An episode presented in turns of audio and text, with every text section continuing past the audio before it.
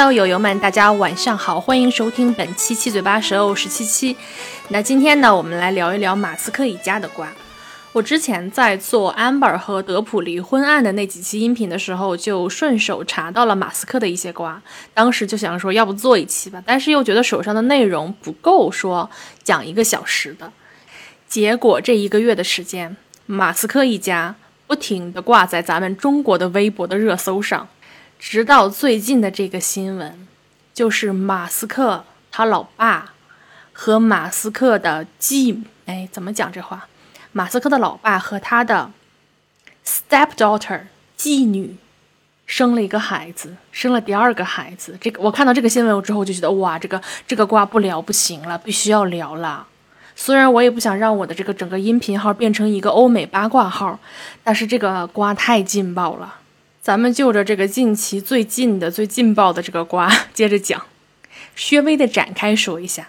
马斯克他老爸呢叫埃罗尔·马斯克。在接下来的音频中呢，为了区分伊隆·马斯克和他老爸，我们管他老爸叫老马，我们管伊隆·马斯克叫小马。那老马呢，是一四一四一九四六年人生，今年呢七十六岁。没错，七十六岁宝刀未老，又生了一个孩子。这老爷子和谁生的呢？和比自己小四十一岁的继女一起生的，而且这是他俩的第二个孩子。他俩的上一个孩子是五年前生的，然后这个孩子也是这个老爷子的第七个孩子，是他承认的第七个孩子。那因为这个老爷子早年期间在外面沾花惹草，外面还有六个女人声称自己的孩子是他的种。然后呢，老爷子说有可能，但那些女人都是机会主义者，所以呢也不一定。首先，咱们先来梳理一下老马的几段婚史啊。老马的第一段婚姻是和小马的妈妈在一起的，呃，是从一九七零年到七九年，也就是在老马二十四岁到三十三岁，梅耶呢二十二岁到三十一岁之间。这个梅耶马斯克呢，就是小马的妈妈嘛，也是著名的、非常励志的一位女性啊。在他们的婚姻存续期间呢，是生了三个孩子的，小马是老大，然后老二也是个儿子，老三是一个女儿。他们两个呢是在南非认识的。梅耶呢是跟随父母两岁的时候从加拿大移民到南非的，然后呢她非常的美，她十五岁呢就当上了模特，然后二十一岁在南非还赢得了选美，然后二十二岁呢就嫁给了爱情，嫁给了老马。那个时候老马也算是一个帅哥吧，还是一个飞行员，也是一个非常聪明的人啊。老马一直是一个特别聪明的工程师，也是一个成功的商人。然后呢，他就嫁给了爱情，结果呢？结果，老马在蜜月期间就露出了嘴脸，各种找理由辱骂他，拳打脚踢。但是因为在当时南南非家暴并不能成为离婚的理由，一九七几年嘛，还是南非，那个时候他们的种族还在隔离呢。九年之后，也就是在梅耶三十一岁的时候，南非的法律终于改革了。这个时候，梅耶呢就提出离婚申请，就跟老马离婚了。代价是什么呢？代价就是他净身出户。她从二十二岁到三十一岁一直是家庭主妇，并且一直在怀孕、生孩子、照顾孩子，所以她当时还没有谋生能力。南非的法律也不知道是怎么回事，反正她就是净身出户，然后呢带着三个孩子。法院是把三个孩子的抚养权都判给她了。但是呢，小马伊隆马斯克当时就觉得啊，全家突然都一下子就离开了，弟弟妹妹、妈妈都离开了，爸爸一个人在那么大的一个房子里就很可怜，所以呢，他留下来跟爸爸一起生活了。这是小马自己的说法啊，咱也不知道他当时是不是觉得妈妈破产了，妈妈没钱，爸爸有钱，所以跟爸爸在一起。那之后，梅耶呢就一边工作一边带着孩子，带着两个孩子，很多公众号说都带着三个孩子，其实那个时候小马是跟爸爸是一起生活的。带着两个孩子，然后各种工作，找模特的工作，然后还在坚持念书，然后最终获得了营养学的学位吧，还是什么，反正念了两个硕士。那在他六十岁的时候，他又重返 T 台。我认为这个时候他又红起来了，是因为有一部分是原因是有小马的加持了。就比如说啊，你培养出来一个天才的儿子，然后自己又那么经历坎坷的一生，反正就是六十岁的时候又红了。整个头发全部都是花白的，就是白色的银白色头发。然后六十九岁的时候呢，他的独立形象的广告牌，在纽约时代广场占了四个广告牌，也是辉煌一时啊。这就是小马的妈妈梅耶马斯克，她这一生非常坚强、非常励志的一个故事。那老马的第二段婚姻开始在一九九一年，你看他七九年离婚，然后九一年再婚，中间有十二年的时间。中间这十二年呢，他在干嘛？就在外面鬼混。老马自己也承认过，自己那个时候老在外面鬼混，和不同的女人在一起。之前不是有六个女人声称他的孩子是老马的吗？老马说啊。可能确实是我的吧，毕竟我那个上世纪八十年代的时候，在外面一直和不同的女人在混在一起。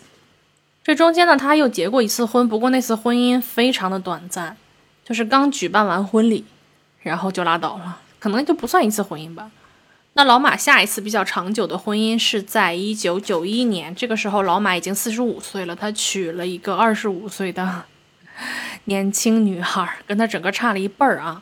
这个年轻女孩叫海德，啥啥啥，那个姓我不会念，我们就记住她叫海德吧。她跟老马的婚姻持续的时间非常久，持续了十八年。这个海德结婚的时候虽然很年轻，只有二十五岁，但她这个时候已经是两个女儿的妈妈了。她是一个寡妇，所以她带着两个女儿嫁给了嫁给了这个老马。啊，最大的女儿呢叫简娜，四岁。这个简娜也就是我们最开始提到的和老马。又生了两个孩子的这个妓女，后爸和后女儿最后搞在了一起，生了两个孩子。在老马和海德的这个十八年的婚姻存续期间呢，也是生了两个女儿的。所以呢，老马这个时候有五个孩子，也就是梅耶给他生的三个，两儿一女和海德给他生的两个。那海德和老马具体是什么时候离婚的？这个不是特别清楚，但是大家都说他们俩的婚姻持续了十八年。然后呢，那估算一下，大概就是二零零九年左右。那这个后爸和后女儿的孩子是什么时候搞出来呢？是一七年，一七年他俩生了一个儿子，也就是老马的第六个孩子。那二二年又生了一个女儿，是老马的第七个孩子。那这个比老马小四十一岁的妓女是什么时候跟老马搞在一起的？这个就不太清楚了。毕竟中间还有挺段的、挺大的一段时间的 gap 的。那老马自己面对媒体的时候说，他跟简娜搞在一起是因为简娜当时跟男朋友分手了，然后两个人一时冲动就搞在了一起。然后并且说这个最后这个女儿也是一个不小心的产物。哎呀，反正就是特别的复杂，特别的不能理解。并且传说他跟简娜还有一段短暂的婚姻，虽然现在两个人的女儿出生了，但他俩应该是一个分开的状态。之前的婚姻已经结束了。据说小马跟老马彻底决裂，就是因为那个一七年的时候，自己的后妹妹和自己的老爸搞出来的孩子这件事情。这次又有一个不知道是应该叫弟弟还是应该叫侄女的孩子出生，反正据闻。小马是无能狂怒，非常的生气。反正这个家子就挺乱的吧？你看海德啊，海德变成了前夫的丈母娘，然后贾娜从妓女变成了妻子，她从伊隆马斯克的继妹变成了他的继母。然后海德之前和老马生的孩子，应该管老马和这个贾娜生的孩子叫妹妹呢，还是叫侄女呢？这太怪了，这真的不算乱伦吗？老马和这个妓女生的这两个孩子，和他和海娜生的孩子差了辈儿了，就是从女方那边论是三辈儿，从从男方这边论是两辈儿。你说要彻底没有血缘关系什么的，这个孩子收养的也就 也就没有那么尴尬。但这个还是都是有有血缘关系的，哇，这好尴尬呀！反正老马自己呢，不以为耻，反以为荣。他还接受媒体采访呢。他接受媒体采访的时候表示：“我们活在地球上唯一的目的就是繁衍后代。”我不知道他说谁啊，反正不是我，可能是他自己。他还表示：“如果我能再要一个孩子，我会的。”我看不出有什么理由不这么做。我的天哪，您真的看不出来有什么理由吗？您已经七十六了，这个理由不足够吗？并且已经有七个孩子了，而且外面还有六个不知道是不是的。如果都是的话，十三个啊，不够吗？要多少啊？多少是多呀？那我们假设老马外面的六个孩子都不是他的，就七个啊。那我们看看小马有几个孩子？小马呢？你可以说他有九个孩子，你也可以他说他有十个孩子，你甚至还可以说他有十一个孩子。怎么回事儿？是这么回事儿。小马的第一个孩子呢是夭折了的，所以这个孩子有人就给他算上了，有人就不给他算上。然后呢，他现存的、他承认的还生活在这个地球上的孩子呢是有九个。嗯，还有一个是 Amber Heard 的那个传说，也是小马的，就不知道该算该不该算。如果这些划了在一起，全部都算上呢，是十一个。最后这两个呢，是今年刚刚爆出来的，也就是刚刚在他爸啊又跟妓女生了二女儿这件事情爆出来之前爆出来的。我们现在来捋一捋小马的婚史和他的孩子们。小马的第一段婚姻呢，是跟大学期间的恋人，还挺浪漫的啊，大学情侣。这个女孩呢是一个作家，是加拿大人，她叫 Jennifer Justin Wilson，然后跟小马结婚之后改名叫呃贾斯汀马斯克了。他们两个的婚姻存续期间呢是八年，是在二零零零年结婚，二零零八年的时候离婚的。那他们两个一共呢有六个孩子，第一个孩子呢，呃就是夭折了，就是刚刚说到那个夭折了的孩子，在第十周的时候。就患了一个叫什么新新生儿猝死综合症的一个毛病，然后当时就没了，两个多月就没了。这是马斯克所有的孩子里面唯一一个自然生产的。在这儿之后呢，马斯克就对生孩子这件事情，我觉得他是产生了一种恐慌了，但是他可能自己不承认，他就是想用更加科学、更加。保险的手段去生孩子，所以马斯克后面的孩子，啊，我们知道的全部都是借助试管婴儿这种体外受精的手段怀的。那这一个贾斯汀·马斯克就是他的前妻，给他生了几个孩子呢？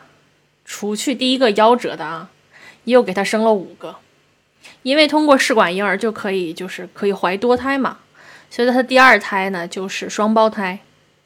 第三胎呢是三胞胎，哎呀，这个跟母猪一样，怎么生？双胞胎呢是零四年生的，三胞胎呢是零六年生的。你看生的这个频率啊，我真的是很难，我非常同情这个女性啊，并且这五个孩子全部都是男孩儿，体外试管婴儿是可以选择胚胎性别的。全部都是男孩，你猜我信不信？他们没有选过，只是所有的受精卵都恰好是男孩，你猜我信不信？并且啊，马斯克现在存活在这个世界上的九个孩子里面，八个是男孩。马斯克这些孩子全部都是通过试管婴儿做的哟，八个是男孩，一个是女孩，你猜我信不信？他没有做过性别筛查，很明显，这位信仰科学的大企业家也是在接男宝的。我大概想一下，可能有一种情况能解释这件事情，就是他没有说刻意的做性别筛查，那可能就是马斯克的基因是 XYY。大家都知道，嗯。女孩的染色体是 XX，男孩的染色体是 XY。但是这个世界上，咱们中学课本也学过嘛，这个世界上是有人是 XYY 的。这种人一般就表现为什么极端的暴力啦、反社会人格啦，但是又极端的聪明。我不知道马斯克是不是 XYY 啊？他有可能就是 Y 染色体特别多，所以额外的能生男孩。我还是比较倾向于他做了基因筛选，做了这个性别的筛查。然后刻意的保留了男性胚胎，这是我个人的观点了，那我并没有证据啊，希望特斯拉不要告我。所以呢，马斯克的第一段婚姻就是这样的：零零年结婚，零四年生双胞胎，零六年生三胞胎，然后零八年就离婚了。然后之后呢，呃，马斯克还有两段婚姻，都是跟同一个人结婚的。这个人呢是叫达露拉莱利。她是一个英国的女演员，比较知名的作品是她演过那个《西部世界》。她跟小马呢是一零年结婚的，然后一二年离婚的，一三年复婚的，一四年年底呢，马斯克提出了离婚，但是七个月之后呢，他又撤回了离婚申请。但是到了一六年三月的呢，他俩还是不对，一六年三月呢是达鲁拉向法院申请合法分居，然后这个并且声称这个时候他们俩已经分居了六个月了，然后在一六年十月呢，他俩离婚了。有一个事儿值得提一下，就是现在达鲁拉和一个英国的童星在一起了。这个男性童星比他小五岁，反正就看起来特别的甜蜜和幸福。那还是姐弟恋好哈，甜甜小男友就是比一个控制欲强的老男人好很多。那万幸呢，达鲁拉和马斯克并没有孩子，然后就得以全身而退。那达鲁拉自己也是这么说的，他认为之前的两段婚姻都是一个错误，然后。自己非常庆幸自己没有跟马斯克生孩子。那再然后的事情咱们也知道了，你看啊，他一六年跟达鲁拉离婚的，然后呢，什么时候跟 Amber Heard 搞在一起的呢？还是一六年，一六年五月他俩他俩认识的，然后就开始已经火热了。他跟 Amber Heard 在一起大概一年左右。嗯，然后 Amber Heard 提的分手，马斯克还是很喜欢 Amber Heard 的。他俩分手之后，马斯克也在公共的场合表现出来自己很伤心，自己很爱 Amber Heard。但是这个伤心呢，也并没有伤多久。你看，他俩一六年在一起的啊，一七年分手的，一八年呢，他就跟加拿大的一位歌手搞在一起了，并且非常高调的宣布了恋情。这个歌手叫 Greens，这个不是不是本名，是艺名，是一个啊。加拿大相当有名气的电音天后和视觉艺术家，虽然我不知道这是什么，反正就是挺怪的一个怪咖。你们可以去看一下，非常奇怪，就是他的打扮呐什么的都非常的奇怪。然后我也刚刚也去搜了一下他的音乐，就是也不是我太能欣赏的。他俩呢是在一八年在一起的，然后二零年呢就生了一个孩子，生了一个男孩儿。也是啊，就是试管婴儿，但是是 Graham 自自己怀的。然后这个孩子呢叫 X，第二个字母是一个火星文，我不认识。它非常像是一个 A 和一个 E 拼在一起的，就是 X 第二个字母不知道，第三个字母是 A 杠十二，啊，这个孩子就叫这个名字，叫 X，啊 A 杠十二。是人名吗？反正话就很怪，这个妈妈也很怪，这个爸爸也很怪。我觉得马斯克一直他有一点，他有一点川普的那个劲儿，他什么做什么事情都很喜欢吸引别人的注意力。他是一个表演型人格，我觉得给孩子起名这上面，他们两口子可能都有点表演型人格。反正这件事情还引起了一个争议啊，然后大家网上各种讨论他为什么给孩子起这种名字。但是呢，他们给孩子起的这个名字并不能在加州注册。因为加州规定有法律规定，孩子的名字必须是二十六个英文字母的，所以呢，他们给孩子改名了，改名叫 X A 杠 X I I，这个名字代表了什么呢？X 代表了未知数，然后之后那个不认识的字母呢，是 A I 的精灵语拼写，咱也不知道精灵语是啥。那 A 杠十二是啥呢？是马斯克和 Grimes 最喜欢的一种侦察机型型号。嗯，我只能说，这种非常成功的人的脑回路可能是跟我们普通人有一些不一样吧。如果他们真的没有在哗众取宠的话，就是马斯克之前的孩子的名字都还挺正常的，就是跟 Grimes 生的这两个孩子的名字就是这么的怪。你看，他俩在二零年的时候生下了这个名字非常怪的男孩，然后在二一年的时候又通过代孕啊。这回自己生都不生了，找的代孕生了一个女孩。这次这个小女儿的名字也很怪，啊，这个小女儿叫啥？我我试图念一下，叫 Exa Dark Sado Sado，应该不念 Sado，反正就是 S I D，啊，不认识的字母 L，也是一个火星文。Grimes 对这个女儿的名字做出的啥解释呢？这个孩子的第一个名字 Exa 是取自于计算机术语，一个什么每秒浮点运算的一个什么术语。然后 dark 呢，就是中间名 dark 呢，就是暗物质和未知的含义。用 Grimes 的原话就是：人们对于 dark 是恐惧的，但这实际上是因为光子的缺失。但暗物质是我们宇宙中美丽而神秘的东西。我觉得，我觉得 Grimes 好中二哦，好他妈中二啊，我真是受不了了。我说这个名字三个单词嘛？最后一个单词是恒星。这个英文单词用精灵语写出来的，精灵语到底是啥呀？疯了！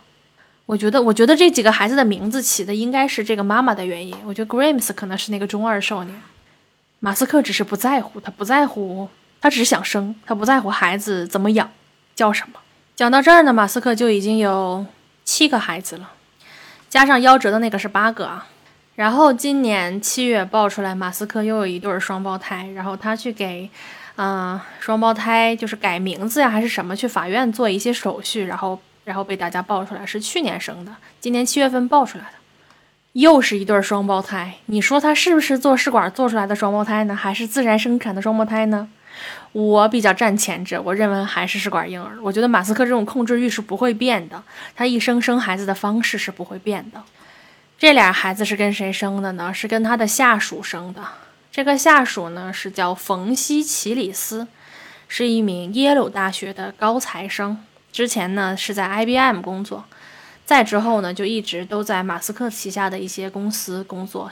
现在呢也在马斯克旗下的一个公司做高管。这个公司呢是做脑机接口的。这个女孩儿啊是马斯克的一个狂热脑残粉。为什么是这么说呢？她都不允许别人骂马斯克。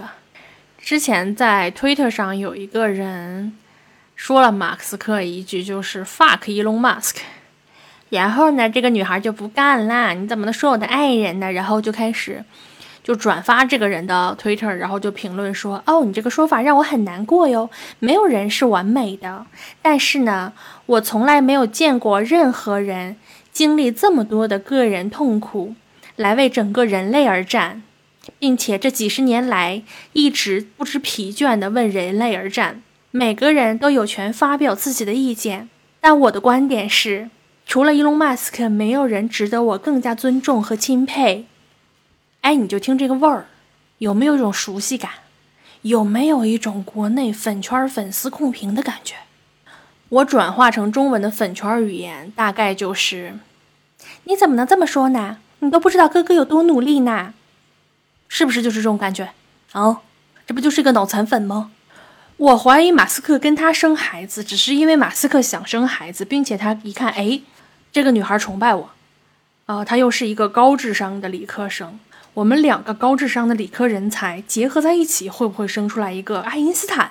我觉得马斯克是抱有这样一种实验的心态去生孩子的。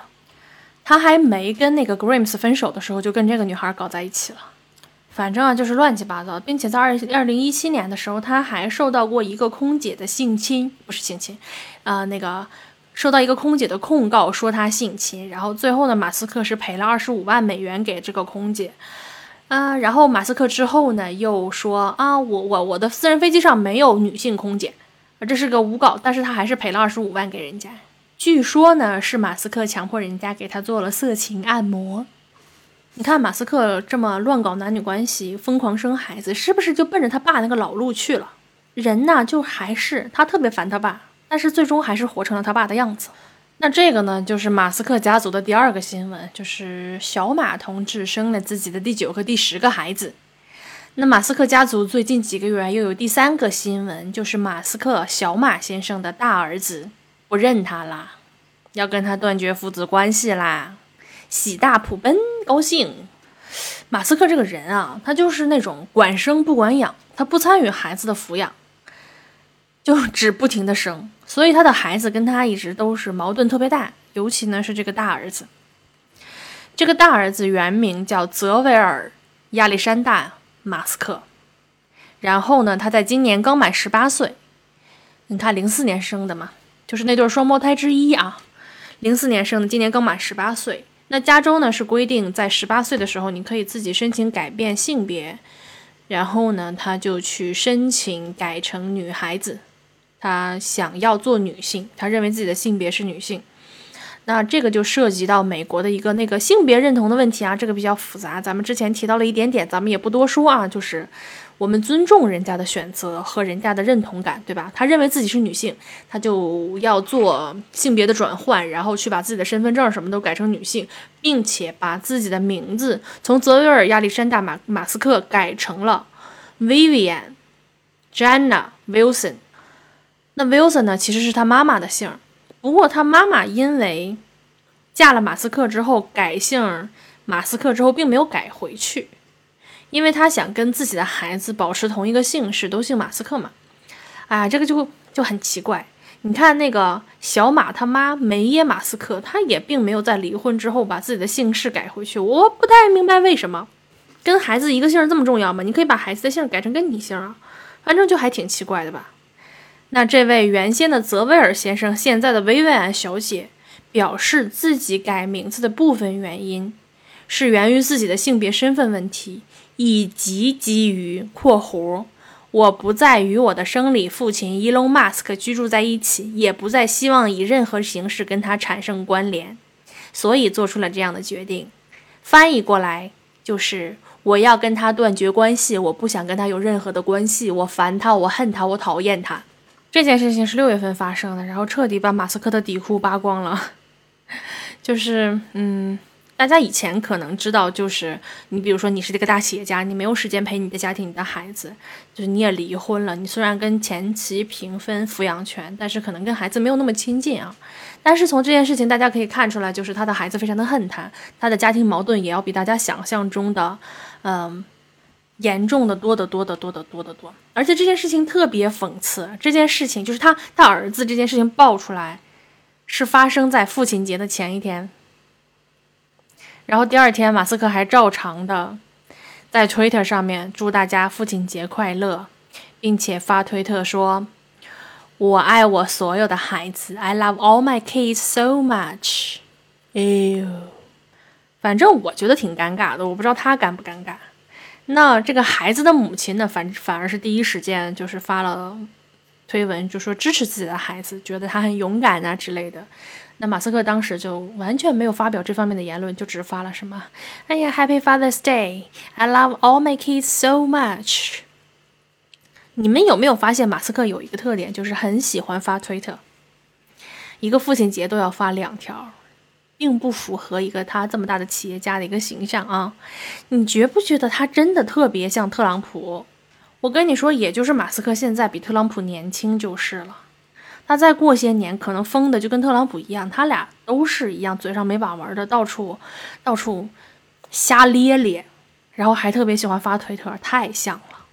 我给你们念一些他的推特啊，就比如说他。刚刚这个新生的两个孩子生事情被爆出来之后，就有很多人质疑嘛，说你是不是繁殖癌？你为什么要生那么多孩子？然后呢，他就发推特，疑似在回应这件事情。那个推特这是这么说的：“我在尽我所能帮助解决人口不足的危机，生育率下降是人类文明目前面临的最大危险。”好家伙，您帮助人类人口危机是通过亲自撸袖子生啊啊？您能生几个？您准备生几百个？你要不搞复制算了？您怎么不说去解决一下人类贫困问题啊？啊，让这个社会更公平，大家过得更好，大家自然就爱生孩子了呀。而且整个整个地球的人口是在增增增长的，有什么人口危机啊？呸！嗯，我吐槽他的时候吃了一个虫子。嗯，今年二零二二年，整个地球的人口会达到八十亿。你是不是跟我一样，脑袋瓜子里还停留在六十亿的时候？八十亿了，人类哪有人口危机啊？哪有啊？有的是国家的人爱生孩子呀。您身为一个那么大的企业家，那么有钱的大富豪，您完全可以说，我在那些欠发达国家搞教育，把那些人口变成人才，整个。全，然后让整个全球的这个人才流动起来，这个问题就解决了。干嘛非要美国人生孩子呢？您是不是有种族歧视呀？啊，马斯克先生，哪儿有人口危机呀？地球都要爆了，并且他还曾经多次表达过对于人口危机的担忧，说什么如果人们不生更多的孩子，文明将会崩溃。嗯，出生率下降是迄今为止文明面临的最大危机。反正就跟特朗普一样吧，一天到晚通过推特胡言乱语发表自己的意见。哎，还有一个事儿值得说一下，就是马斯克今年四月份的时候吧，叫嚣着要收购推特。咱也不知道他怎么想的，可能是因为在上面胡说八道的太尽兴了，就是我想拥有这个平台，我就可以更尽兴的说了。他自己想收购的原因，他自己说是因为他完全的支持自自由言论。哎呀，谁谁知道他到底是怎么想的？然后他就开始到处去收购推特的股票。然后呢，推特开始是还挣扎了一下，就不想不想接受他的收购，但是最后呢，在四月二十五号的时候接受了他的出价。但是呢，七月八号的时候，马斯克又取消了这笔交易。然后马斯克又在公众平台指责推特说：“你使诈，你违反协议。”然后推特说：“呸，你才使诈！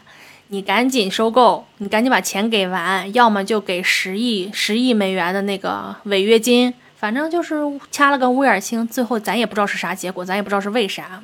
但是这些事儿被谁捡了个乐呢？被特朗普捡了个乐。”特朗普现在不还活跃在政治活动之中吗？然后就在他的集会上面就说啊，那个马斯克收购推特那个合同我看了啊，他的合同烂透了，还说什么啊，他根本就没有想收购推特，他就是一个他又是就又出现了一个胡说八道的艺术家。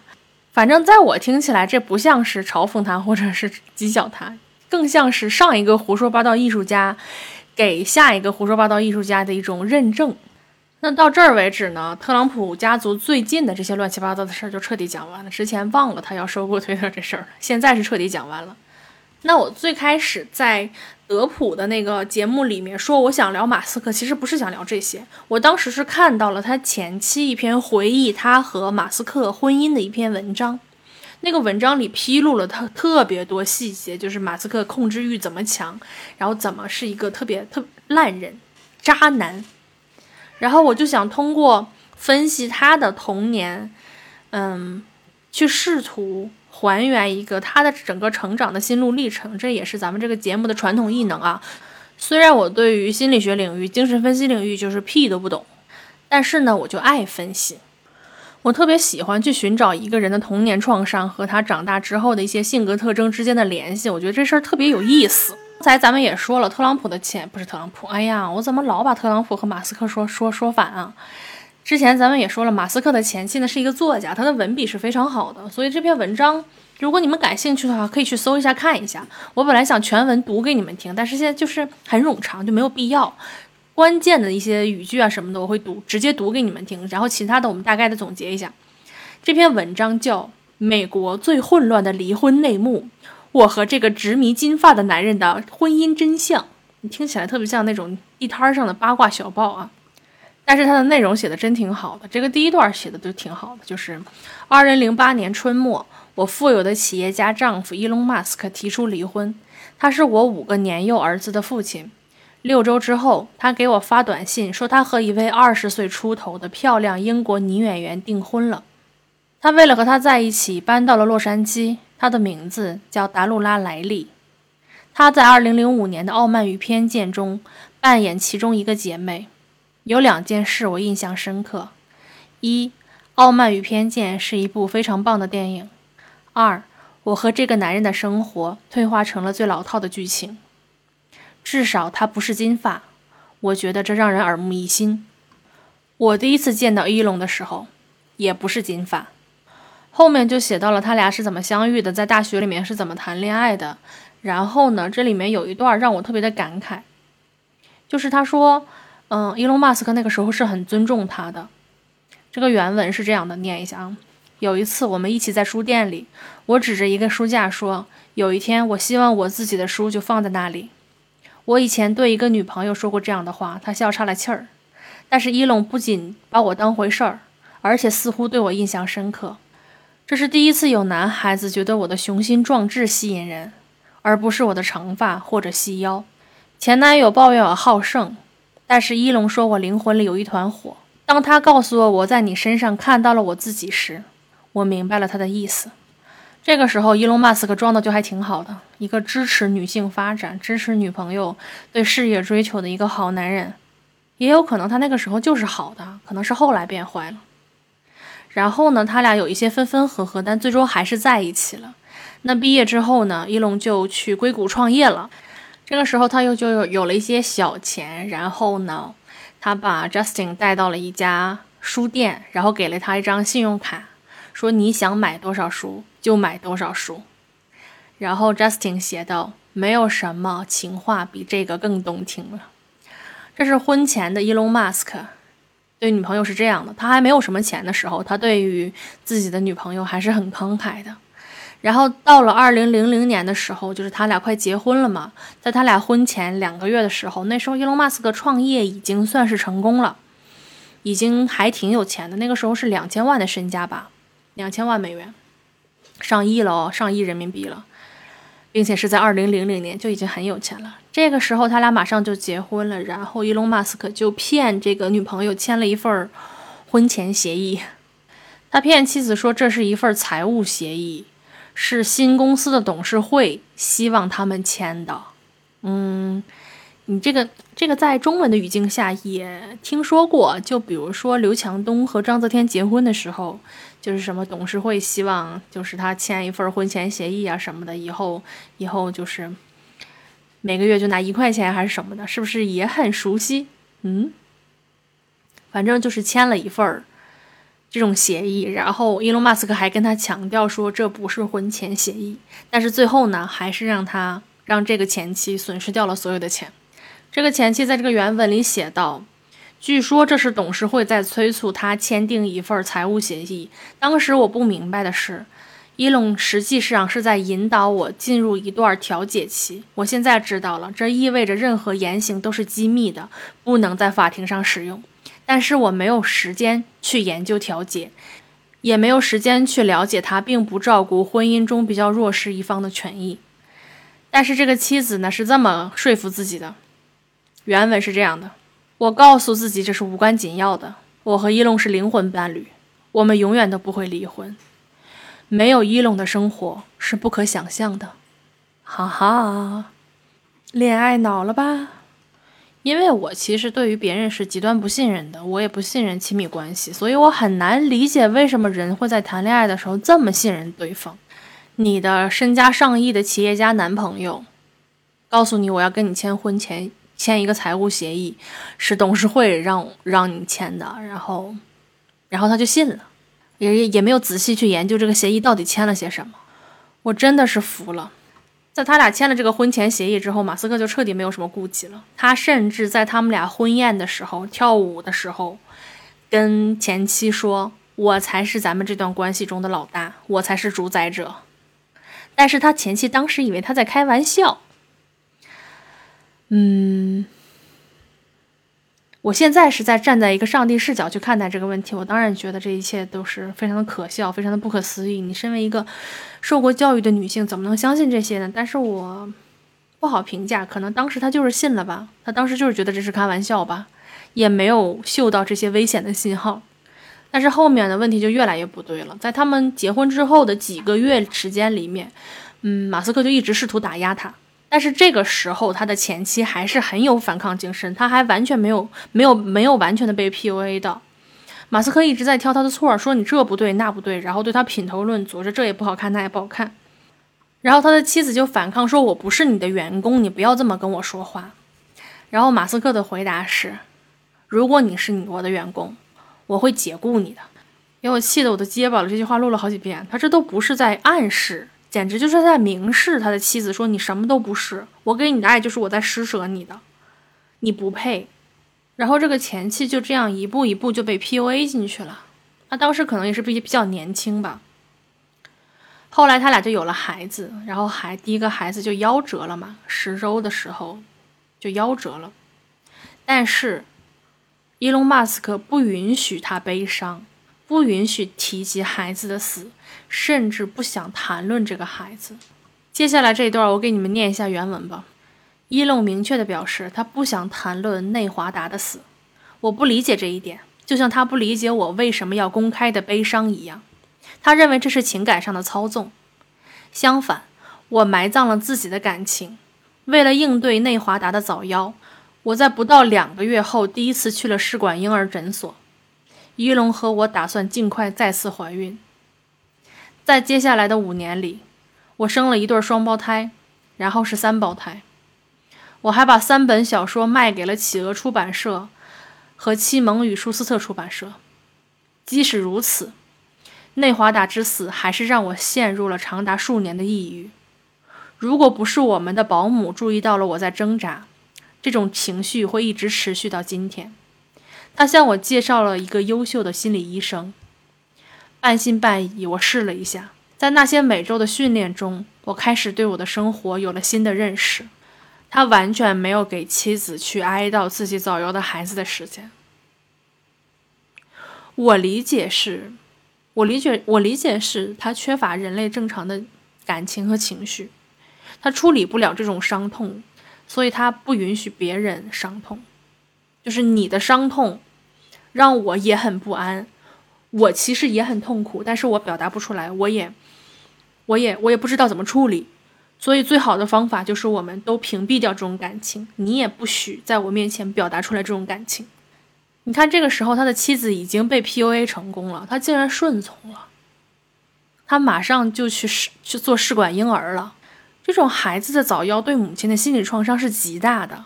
她没有处理好自己的心理创伤，就为了顾及丈夫的情绪而去开始做试管婴儿了。我不理解这种婚姻，我也不能接受。好在她的保姆发现了她的问题，好在她的保姆给她推荐了一个靠谱的心理咨询师，让她开始重新去反思自己的生活。我觉得她那种抑郁状态，如果一直得不到得不到那种释放和疏疏解的话，她会疯掉的，要么就是会自杀的。这种这种创伤真的是很大很大的创伤。他跟心理咨询师聊过之后，开始重新去反思自己的生活。这个时候，他开始有要求了，他不再那么完全的被 PUA 住了。他开始要求更深入、更真诚的交流。然后他开始有能力去反抗、去质问、去质疑马斯克，说：“我为了你的事业牺牲了太多的家庭生活。”然后这个时候，马斯克开始说什么？说他书读的太多了。这个时候。马斯克就已经开始表现出来完跟他婚前完全不一样的这种行径了。婚前就是我鼓励你，你很有热情，你对你的事业的追求很好，我很欣赏这一点。婚后就是你书读的太多了，他开始对对这个妻子他作家的事业、他的书稿、他的交稿日期开始不屑一顾。婚前是支持你的事业，然后给你信用卡让你随便花。婚后就是你的事业什么都不是，只有我的最重要。然后我还要跟你签婚前协议。这个嘴脸呢，我不知道为什么他一定要一个婚姻。如果你这么厌恶女性且瞧不起女性的话，你为什么一定要婚姻呢？你有钱，你可以尽你所能的去生孩子、搞代孕，你为什么一定要走进婚姻呢？我不理解，我不理解马斯克到底是怎么想的。然后零八年春天的时候，有了一个新的转折。这个转折的点就是他的前妻发生了一次车祸。这次车祸虽然没有让他受伤，但是让他想明白了一些事情。因为当时发生车祸之后，他脑子里不是说感谢上帝没有没有任何人受伤，他脑子里的第一反应是我的丈夫会杀了我的。然后他的妻子就要求伊隆马斯克说：“我们必须去进行夫妻关系的咨询，去治愈我们这段关系。”那伊隆马斯克最开始也同意了。然后去了三次之后就反悔了，去了三次他就跟他说，要么我们今天修复这段婚姻，要么我明天就和你离婚。其实马斯克的意思就是，我觉得这段婚姻没有问题啊，你到底在折腾些什么？你也应该满足于这段婚姻才对呀。马斯克在跟他前妻说完这话的第二天，他就提离婚了。其实他那个时候已经在跟那个英国女演员勾搭在一起了。已经开始寻找下一个目标了。这件事情只是他要离婚的一个借口而已。在他提出离婚的六周以后，他就跟那个英国女演员订婚了。这还不明显吗？这就是婚内出轨啊！找好下家了，把前一家一踹。但是跟国内狗血的打小三剧情不同，就是这个前妻跟他的第二任妻子。成为了非常好的朋友。在他们就是还在打离婚诉讼的时候，他就发现自己很喜欢这个女孩，就没有任何的恨意啊或者怎么着，反而有一种解脱感，跟他成为了很好的朋友。在之前的文章里面，这个前妻提到了一个细节，就是马斯克特别喜欢金发的女子，就是那种金都是要近乎白色的那种金，就是他妈妈的发色。然后他就一直要求妻子把头发漂成金色的。虽然他的妻子拒绝做这件事情，但是因为被 PUA 的很很厉害嘛，然后就一部分尊会遵从他的意思，就会去把颜头发的颜色漂得更浅一些。但是伊隆就不满意，他就要求一次又一次的要求他把头发的颜色漂得更浅一点。马斯克前妻这篇文章的结尾写写的是他的第二任妻子的，这个原文是这么写的。大家都说他是一个可爱、聪明、非常年轻的人，而且比我更适合前夫的生活方式和性格。虽然他和伊隆第一次见面的时候是深色的头发，但他现在的金发比我以前都要金。说明了什么？说明这第二任妻子在他和伊隆马斯克的婚姻之中也受到了这种控制，也受到了洗脑，就是你要去搞成金发。我认为他这个前妻没有在撒谎。我去回看了他们之前的照片，确实，他跟马斯克在一起的时候就是那种浅金色的发色，然后现在呢就恢复了本来的发色，就是一种偏棕色的一种发色。然后呢，他的第二任妻子达露亚在跟马斯克结婚的时候也是那种浅金色的发色，就是马斯克对这方面有一些偏执和控制欲吧。他的控制欲就是挺强的。之前不也听说他在那个送给 Amber Heard 的特斯拉里面装监控吗？听完了这篇文章，是不是对马斯克有一些不一样的认识？是不是对这个科技大佬有了一些更加深入的了解？不过他的前妻后面也说了，这就是马斯克，他的这些性格导致了他的这种成功，对于细节的把控啊，这种控制啊什么的，就是如果他不是这样性格的人，他不会获得这种成功。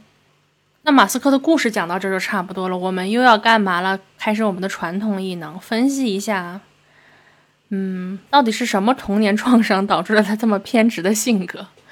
嗯，其实不是要给渣男找理由了，就只是想分析一下，到底是什么因素会导致一个孩子变成这种性格，然后我们可以借鉴的地方在哪里，用于我们之后对于孩子的这种啊基础家庭教育啊。哎，听到这儿，不会有人觉得说这种性格是好的吧？我就希望我孩子这样，将成将来变成亿万富翁就成功就牛逼，不会有人这么觉得吧？我相信马斯克的心里一定是很苦的。反正我如果将来要是要是有孩子的话，我对他的要求就是他的幸福和快乐。我不要求他成为一个亿万富翁，但是我希望他是一个人格健全的人。马斯克很明显就是一个人格不健全的人。我这个分析是想让大家避免这个这些家庭家庭关系中的这些点，避免造成孩子童年的一个创伤，而不是说你要照着这个方向去培养你的孩子啊。嗯，分析这些不是为了说要给一个渣男找理由啊，或者怎么怎么着啊，把一切都归咎于原生家庭。